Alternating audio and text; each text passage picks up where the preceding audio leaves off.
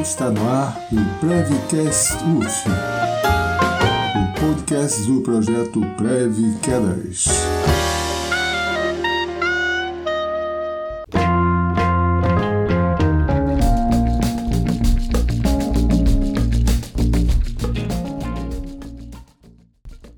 Edmundo de Drummond Júnior, professor do Instituto de Educação Física da Universidade Federal Fluminense.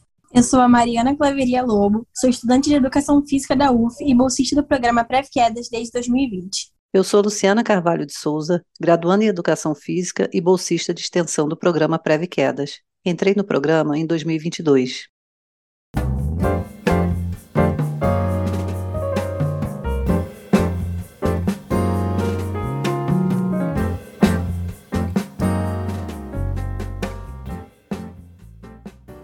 Vamos entender um pouco mais sobre a sarcopenia? A sarcopenia ela é uma condição que leva o indivíduo à perda de massa muscular, força e piora no desempenho físico.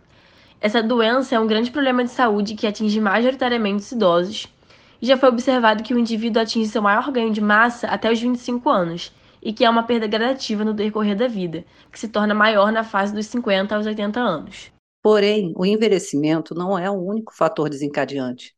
Fatores como inatividade física, situações de repouso prolongado, estilo de vida sedentário, tabagismo e alcoolismo também podem ser causadores da sarcopenia. Além disso, a baixa ingestão calórica e proteica, as modificações hormonais, o aumento gradual e crônico dos níveis de citocinas, a influência genética e a diminuição da função neuromuscular também são fatores que podem ocasionar a sarcopenia. Como a sarcopenia afeta a vida dos indivíduos?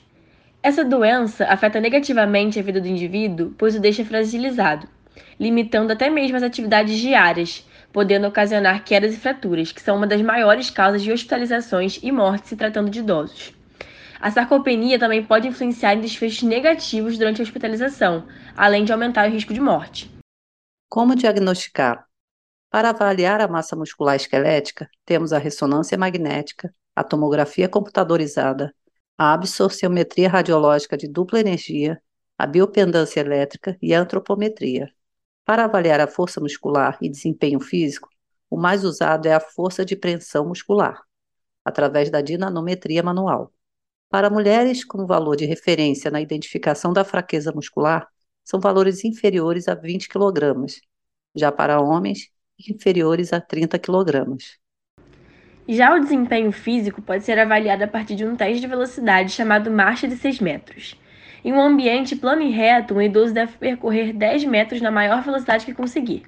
Os dois primeiros e últimos metros são descartados, por serem o período de aceleração e desaceleração, e então são avaliados somente 6 metros desse percurso. Uma velocidade inferior a 0,8 metros por segundo revela um desempenho ruim. Como tratar? O tratamento da sarcopenia pode se dar de três formas diferentes. A primeira delas é o exercício físico, já que possuir um padrão de vida sedentário é um dos fatores que levam um indivíduo a esta condição.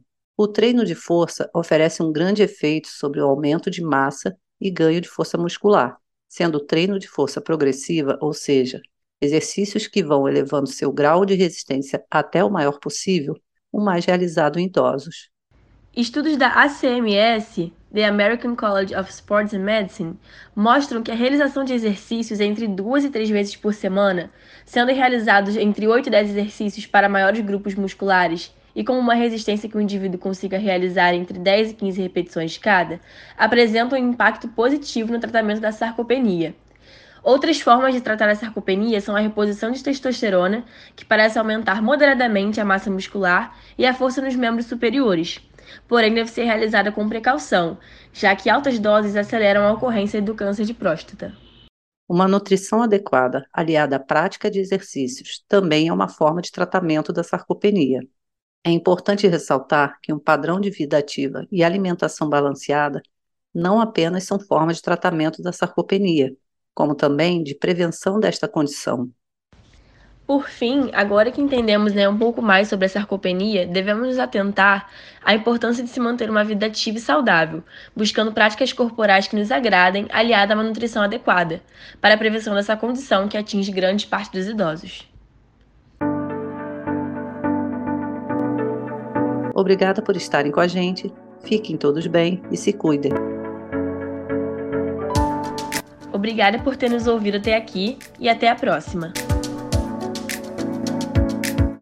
Esse episódio foi apresentado por Mariana Lobo e Luciana Carvalho. Roteiro de Mariana Lobo e Maria Cristina Souza. Identidade visual, Nicole Freitas. Edição de áudio, Luciana Carvalho. Responsável pelas nossas redes sociais, Mariana Lobo.